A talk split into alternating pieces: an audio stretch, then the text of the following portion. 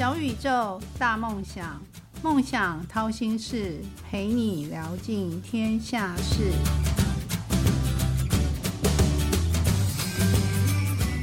欢迎来到梦想掏心事，小宇宙，小小问大大，我是王小小，陪你一起聊尽天下事。小小记得美国总统约翰甘乃迪有一句名言。不要问国家可以为你做什么，你应该要问问自己可以为国家做什么。那么同理可证，室内设计商业同业工会可以为社会跟会员做些什么呢？小小提出第一个问题，既然有问题，就要找专家来回答。那所以我们今天就邀请到台北室内设计商业同业工会刚刚走马上任的新任的理事长谢坤学谢老师。来到小宇宙分享工会的角色与社会责任，这是很严肃，但是又是很温暖的议题。我们来欢迎我们的谢理事长谢坤学理事长。嘿，小小你好。嗯。嘿，我是 Eric。Eric。对，我是谢坤学，我是今年刚上任的 TID 台北市室内设计装修商业同业工会的理事长谢坤学。据小小知道，你也是一家设计公司的负责人。是的，呃，我是空间星象室内装修设计工程有限公司的负责人，嗯，也是创办人。对。刚小小问了一个很蠢的问题，我说：“哎，你还记得你第一个职称是什么吗？是设计助理吗？”结果理事长跟我回答，让我跌破眼镜。待会我们可以好好来追问他一下，到底是什么职称啊？那理事长可以先简单聊一下你自己加入工会之后的角色转变。你进入工会一开始就当理事长吗？还是先从什么样的角色开始？哦，其实我刚加入工会的时候，我是从候补监事开始学习，嗯，啊，只是先进入工会看看长辈们在做什么，啊，帮帮忙、跑跑腿，做一些会务的一些服务工作。嗯，那现在就是当选了理事长，应该责任更多，但是会当理事长，应该是我觉得你应该是很温暖的人，因为愿意为人家付出，也也愿意为工会来付出。那我们说万丈高楼平地起。呃，小小就回归到前面的一个问题，说你进入这个职业这个业态，就是你刚刚说你不是从设计助理开始，你还记得你的第一个职称吗？可以啊，我一开始其实我就是以室内设计师呃开始加入这个团体。我比较特殊是因为呃我是技职体系，就是早期在大安高工呃跟台北工专呃毕业以后，因为从事的是建筑的设计的一个。学习，那因为退伍以后才念工专，所以呃，可能在思考上让我比较早熟。那在学习的过程当中，刚好呃，台湾的这个景气发展也非常的一个蓬勃发展。那我其实此时在学习画透视图的过程当中，啊，我去坊间的补习班去学习画透视。嗯，那。同期的这个学员有一些是木工，那就他们就看到我就觉得很奇怪，说：“哎，同学同学，你怎么老师一讲完你就会画了？嗯，那你可以帮我画一些图吗？”所以我就认识了一些呃做木工的一些朋友，那我闲暇之余我就帮他们很快速的画，所以有时候我一个晚上就可以帮他们把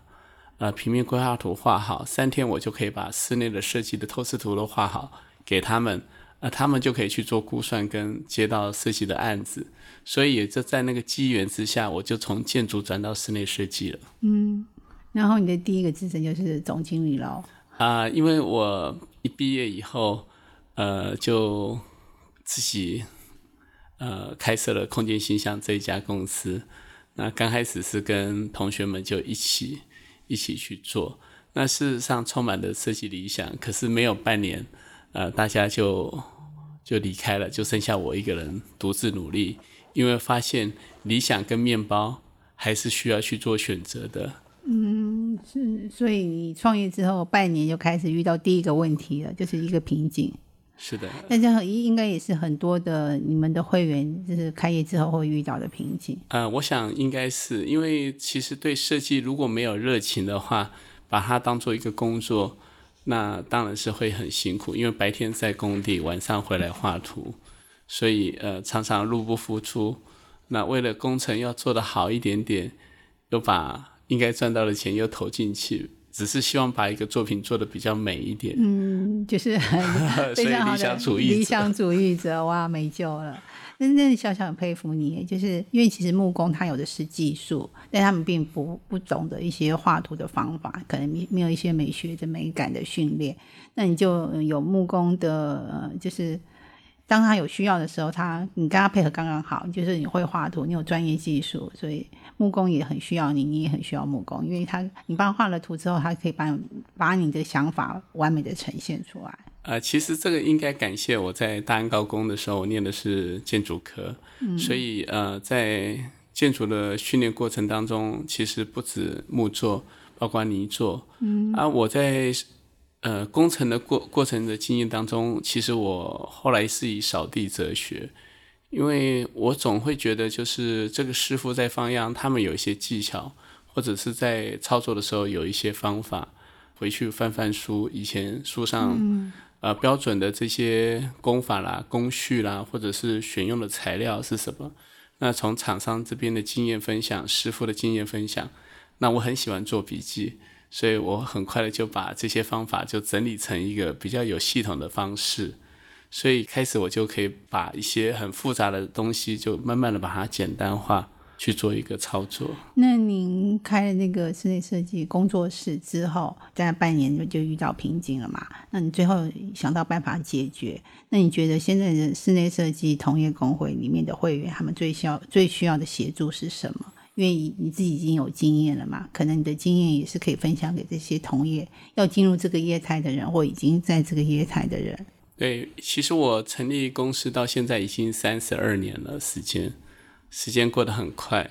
那我深深的知道，就是几十年来的一个进步跟发展。那数位转型已经是我们产业不可避免的一个道路上需要去做应对跟改变。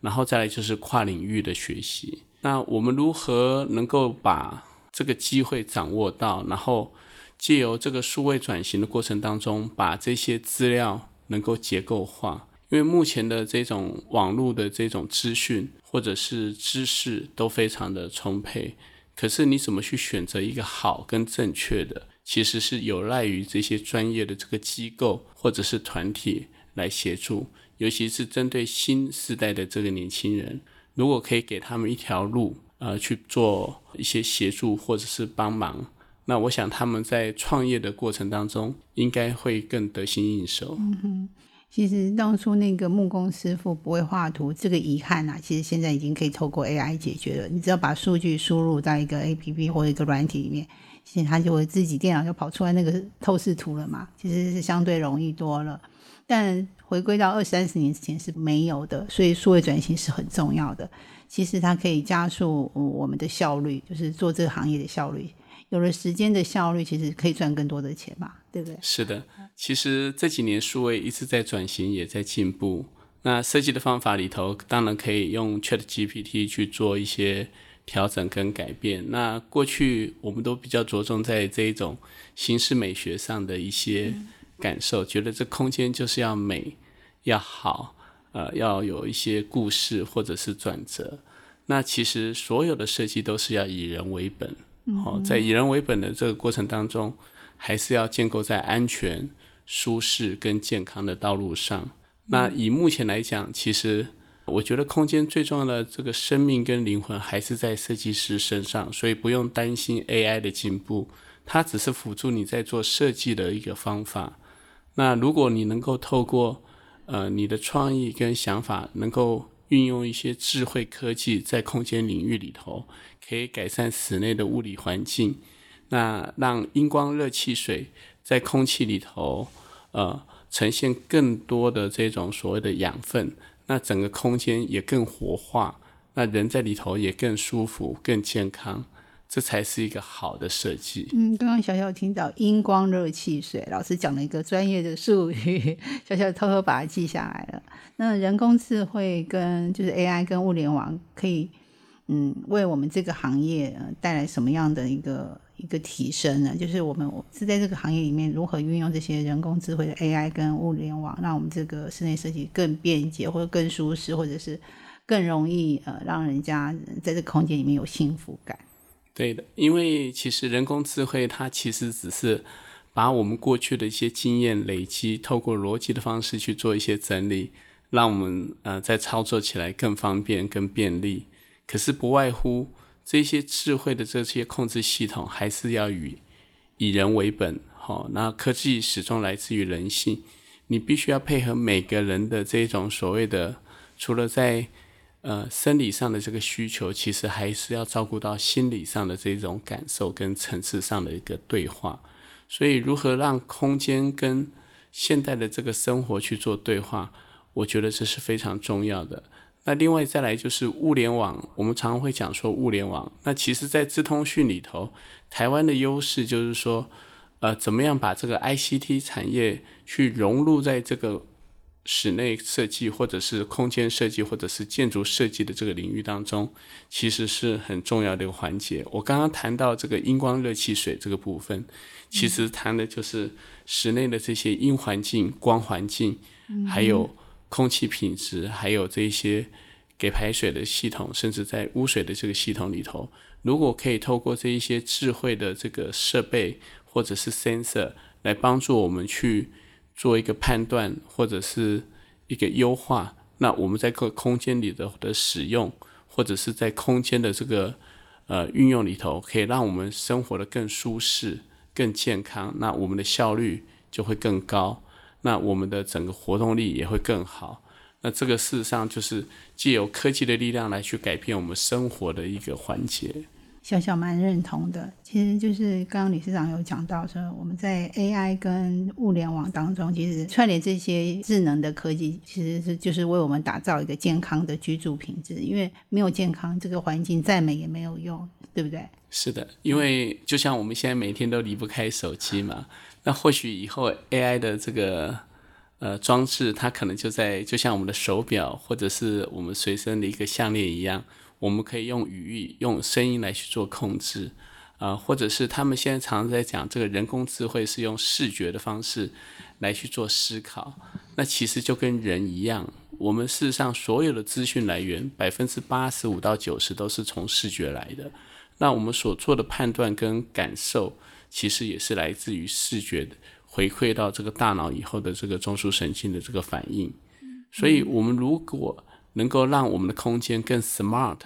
那事实上，呃，我们的这个生活就会更丰富。不过，在这么忙碌的这个工商社会里头，呃，设计师如果善用一点点科技，然后用一点点所谓的一个情境或氛围的这种方式来处理空间的这种所谓的无感的体验跟氛围，那这样子就是不仅是空间的美学去掌控，我们也可以把。空间的这个所谓在身心灵上面的这种疗愈系的空间去做一个设计跟规划，那我想这也是设计师一个新的价值跟行业的一个改变。对，因为其实就小小知道的是，目前很多的室内商修周边的一些配套商品，比如说卫浴啊，其实已经有声控，甚至有一个手势，透过一个手势，你鼻音也不用发声，它就可以就是达到你想要做的事情。我觉得这些都是 AI 带给我们的好处，就是我们用起来生活是更便捷的，生活是更舒适的。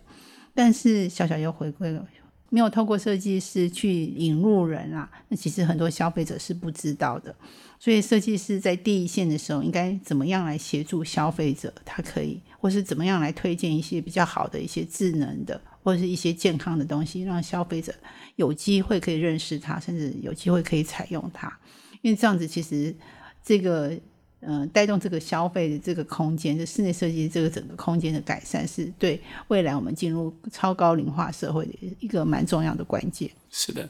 呃，其实我想设计师哈，我为什么会加入工会？其实工会也是这个业界的一个窗口，它衔接的就是跟政府、跟厂商、跟设备商。之间的一个桥梁，我把它当做是一个 bridge 的一个概念，它事实上可以帮助我们做很多的这一种所谓的沟通 communication，因为透过这些沟通，它可以把这些讯息呃转化给我们的呃消费者或者是我们的从业人员。那我们的从业人员里头，其实都是各个企业主可是他的员工可能对这个资讯也不是那么的清楚。那早期有很多的这个是很多文件啊，或者是资料，如果工会也能够在这一次的这个数位转型里头去做一个提升，把资料结构化，那让大家可以在这个里头去寻找更好的这些优质的这个呃厂商的这个商品，或者是这些设备，然后或者是我们透过教育训练的方式来举办一些宣导，比如说呃针对这个。新材料、新技术、新设备、新工法的推广，让大家会有一些附加价值，甚至在比较创新的这种所谓的病的议题里头，啊，符合这个未来的时代需求，也把这个工业化的制成带到室内设计里头，呃，让我们享受到更便捷、更优质的这种空间的这种产品的运用。那这个都是让消费者跟呃设计师跟呃，政府的这些管理单位，它可以快速的去整合，那这个就是我想，呃，工会跟设计师之间最好的一个桥梁，呃，最好的一个 bridge，呃，一个。就像我们那个就是推那个神殿产品，政府一直。狂打广告要推一级省电，那也是打了好久好久的广告，大家才会觉得说，嗯，我要把旧的冰箱、旧的冷气淘汰，换成新的，反而更更省电。其实没有多花钱，这样一年下来，可能我我节约的电费是省了很多钱。但除了省钱之外，其实帮政府节约能源了，这才才是最重要的，就是这个永续的精神嘛。是。但很多消费者不觉得啊，你让我先花钱，但其实后续呃平均下来，其实它还是。倒转的嘛，对吧？是的，因为其实，在政府政策在推动，因为台湾毕竟是个岛国，能源有限。那在永续的发展里头，其实，在台湾，呃，我们对能源的依赖是非常的重的。那现在的生活都离不开电，那这些电需要很多的这些石化燃料，或者是很多的能源来去做这个处理，所以。呃，我们在创能的过程当中，政府这几年一直在做绿能的开创。对，那我们也是希望跟环境永续嘛，就是可以跟地球和平相处，那就可以减少这个呃碳排的排碳的排放量。那这样子的话，我们就可以帮助这个环境的生态去做一些贡献。嗯，那也可以把我们生活舒适，因为我们在时代进步的过程当中，并不是。压缩我们的这种所谓的碳的使用，就是节约能源，而是我们在适度的使用这些能源的时候，是透过一些绿色的能源，或者是一个呃这个对环境更加的一个永续，或者是一个具有一个互动的一个方式。那它可以透过这个智慧的控制系统，随时去做一些侦测，也可以帮你去做一些节约能源的考量，生活的更舒适。更智慧、更 smart，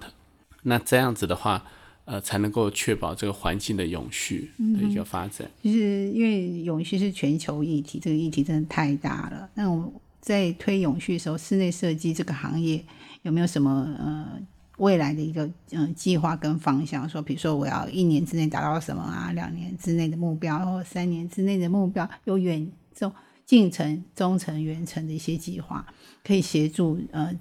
你们的会员也协助消费者，也协协助整个国家或全球一个议题。是的，呃，其实这几年，呃，政府也在这个呃近零碳排里头，针对二零三零的这个近零碳排接近的近，二零五零的这个近零碳排是干净的净，嗯，好去做一些目标的宣示。当然，在室内设计业界，我们也从早期的这种所谓的创意的发想、建材跟设备的使用。我们现在也是鼓励装修是尽量的是减量，减量装修，就是透过一个比较简约的这个设计，所以极简风可以在现在是比较常见的。那第二个的话，就是在建材的使用，我们尽量是使用绿建材。那绿建材里头，针对这个环保、健康、永续的这些，或者是再生利用，或者是这种所谓的高效能的这个建材，我们去做推广。那让大家在这个材料的生命周期里头，尽量是从摇篮到摇篮的这个概念，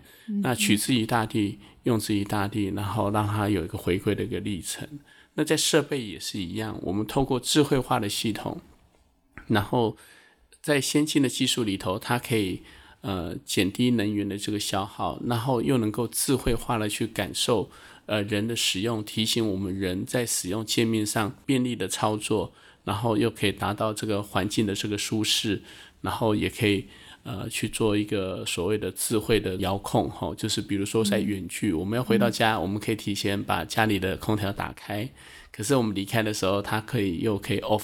关掉。那这个就是就是一举数得哈，就是我们活得舒适，活得健康，所以用 smart 来去做成一个空间的一个思考啊，我觉得是非常好的一个 idea。小小其实呃很多年以前采访的时候就就去过这样的一个空间环境，那时候我还觉得不可思议，怎么可能？嗯，我只要透过一个手势，呃，窗帘就会自己拉开，而且它的窗帘还是温控的，就是那个玻璃是温控的。你几度的时候需要窗帘，太阳大的时候需不需要，它都可以全自动化的控制。那但目前因为这个永续也是全球的议题嘛，小小观察到有些就是现在已经有执照的出现，就是说你必须有一个 ESG 的一个证照，你的公司的从从业人员必须有这个，因为人才也是永续的很大的一个关键。除了人才的培育，还有人才是不是在这方面也是专业的？那工会有没有开这样的课呢？哎，有的。其实，呃，我们从人员的证照开始落实哈。我们室内装修的这个从业人员，事实上在八十五年开始，我们就落实了这个证照的制度。那我们各家公司也是在内政部营建署都是登记立案的，所以我们在台北市，我们要从事室内装修，都必须要做室内装修的这个申报。取得施工许可以后，我们才可以开始施工。那结束以后，我们才会拿到施工完成的这个合格证明书。对，应该是超过一百五十公分高度就要申请。啊，一百二十公分以上，一百二十公分。哎，对它还有就是隔间，如果说你是作为隔间的，都必须要使用防火建材。那在这些材料的过程当中，它要求是现在目前是需要有百分之六十以上的这个绿建材的使用。率哈，那这个其实未来应该是朝向百分之百的这个推广。那其实这个也是在无形当中告诉我们的这个消费者，就是除了防火建材以外的当时的这个考量，绿建材对我们现在的生活是非常重要的。嗯，这样可以带来健康，也可以带来这些高效率跟高效益的这些呃环境永续的考量的这种回收的这种再利用的建材的运用。都可以帮助环境永续的一个发展。对，其实政府透过法规，就是你必须要先申报，就是你要做室内装修，是必须要先去申报。那其实政府用政策来规范消费者，那消费者又可以透过室内师的推荐，然后用到绿建材，比如说百分百分之六十可以达到百分之百，那未来一定是越来越好嘛。就是这在绿建绿建材的部分，你只有，只有只有鱼帮呃水帮鱼，鱼帮水，才能未来更好共赢。那更好共赢是一个梦想，嗯，小宇宙也是一个梦想。啊，那工会有没有一些呃更好共赢的一个方法？那我知道您在当选理事长的时候，有推出一个什么数位台北，有一些政策理念，可不可以分享一下？对我们，其实，在这一届里头，呃，是以数位台北为主轴。我们希望透过呃阅读台北、探索台北，再到数位台北。那我们透过台北设计地图的方式，呃，希望可以帮助我们的会员，还有我们的消费者跟广大的市民大众们，可以从工会的这个网站里头，可以慢慢去理解，就是。台北的室内设计装修的一些演变，小小又要问一个会不会有点很 stupid 的一个问题，就是工会在推动企业责任时的角色转换。那我知道你们好像有推理事长有推一个什么一企业一品牌一行业一特色，其实这是在协助，就是因为我们的会员都是比较比较多都是公都是公司行号嘛，那怎么样去协助这些？已经是你们会员的企业，那他也同时在推动这个，他们自己也推动他们自己的 CSR。那工会有自己的另外一种是 OSR 或者 CSR 的角色转换，或是怎么怎么样去 push 他们往前。这个其实是非常有趣。我们在这一届想说，借由我们的会员，因为基本上大家都是企业主，那我们希望在这一届里头可以帮大家打造一个一企业一品牌一专业一特色。我们都知道，其实呃，以室内设计装修业来讲，都是比较呃中小型的这个企业。我们怎么去建构这个企业本身的一个专业的核心价值，其实是非常重要的。只要它具有一个特色，可以变成一个呃很专业的一个议题或者是一个产品，它其实最重要的这个服务的这个呃，它的客户就可以用一个很专业的方式来去说服他们。那在行之有余的时候，如果有时间，我们可以借由这个所谓的社会服务啊，来去共同呃，让我们的工会更加的一个成长。那早期每个企业。呃，尤其是在上市贵公司，它有一些 CSR 的这个企业为企业社会责任。那因为我们都是中小型企业，如果大家在一起能够聚沙成塔，透过一个 OSR，那这个 O 事实上是一个组织哈，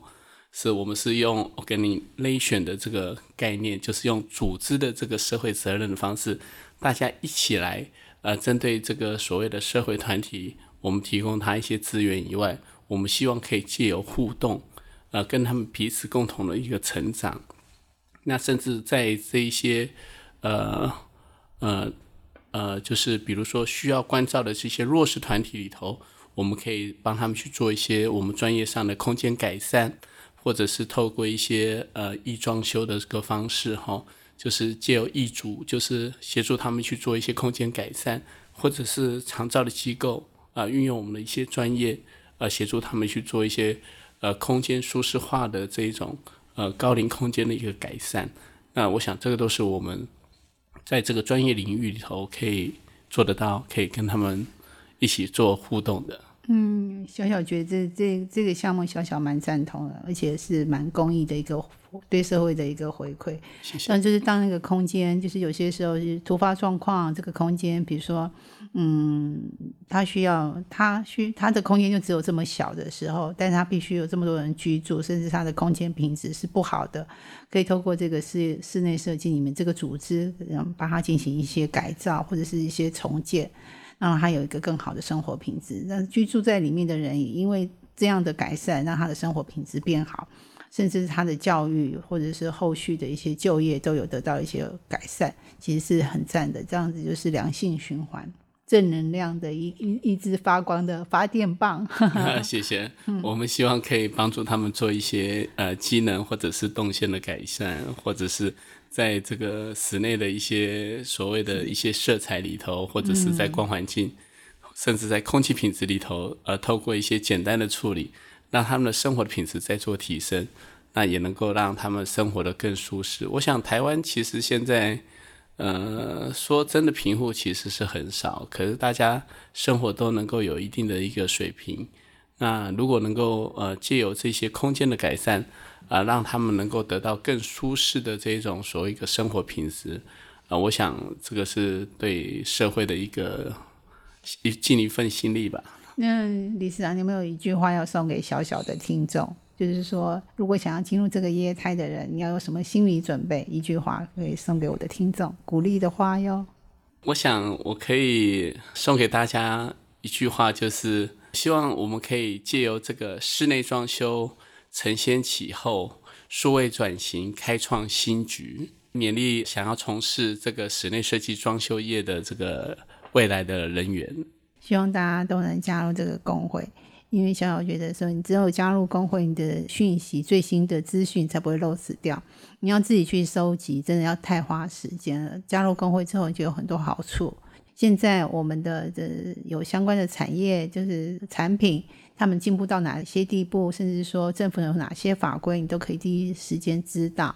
那你就可以节省很多时间。然后，同时你在跟客户推荐的时候，客户也说：“哇，你好厉害哦，你怎么知道这么新的资讯？原来都是工会提供的，对不对？”是的，我们希望工会所扮演的一个角色，就是一个很重要的一个桥梁，它衔接了一个政令宣导，然后甚至把厂商设备的这种所谓的新的资讯、新的工法。啊，新的这种所谓的产品的这个应用的这个方式，啊，告诉所有的会员。那另外一方面，我们工会也会定期的举办一些教育训练的课程，或者是装修讲座，甚至在每年的自强活动或者是国外旅游的时候，我们还会有一些城市走读跟国外的案例赏析。那这样子大家一起共同成长，一起共同学习，啊，这个也是工会。呃，所赋予的一个使命，也希望能够把这些专业通识化，来给所有的消费者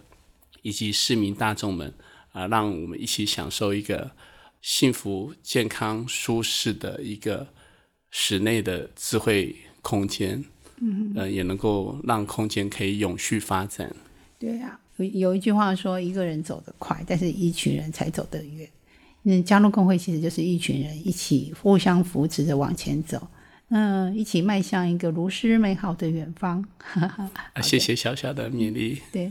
今天小宇宙小小问大大的节目已经要进入尾声，谢谢谢理事长大大来到节目。其实他是一个博士哦，谢谢他来节目中的分享。如果你们还想听哪位大大的分享，都可以留言给小小，小小帮大家完成心愿。那最后，请我们的谢老师用六十秒为今天的讲话做个小小的总结。啊，非常谢谢小小今天的采访。那我想今天呃，TID。呃，在这里可以跟大家一起做一个分享。我们希望可以借由传承第一届的所谓的理事长所带领的团队，帮台北市室内设计装修业所打下的一个基础跟证照的这个落实，我们要心存感激。呃，所有的会员在所谓的一个承先启后的过程当中，我们必须要勇于向前。达到产业的一个创新跟数位转型的一个使命。那在未来的这个永续发展的道路过程当中，我觉得我们必须要不断的学习，不断的成长。大家借由这个共好共学的一个态度，可以让我们的产业更加的蒸蒸日上。跨域是未来不可避免的一个趋势，跟数位转型是一样的。我们必须要用永续的步伐。啊，迈步向前，去迎接未来的一个挑战。啊，这边祝福所有的呃听众朋友们，呃，一起来 TID 的网站走一走，看一看。谢谢。嗯，谢谢我们今天的大大谢理事长。那其实小小知道，他们这个工会其实常常办很多活动，就是有公益的活动，也有一些讲座。有些讲座是可以帮助自己升级的，有些讲座是就是免费的，告诉你一些薪资。如果听众们有兴趣，其实去会员的那个网站看看，其实都不会失望的。那美好与成功都不是偶然，曲曲折折的闲心事，到底在了什么秘方，才能够一路向梦想靠近呢？快来掏心事，用一杯咖啡的时间，小宇宙小小问大大，与你一探究竟。谢谢我们今天的大大谢老师谢博士，谢谢工会帮我们带来这么精彩的一集。谢谢，谢谢老师，跟大家说拜拜了。我们在空中下次见喽，拜拜，拜拜。梦想掏心事，掏尽天下事。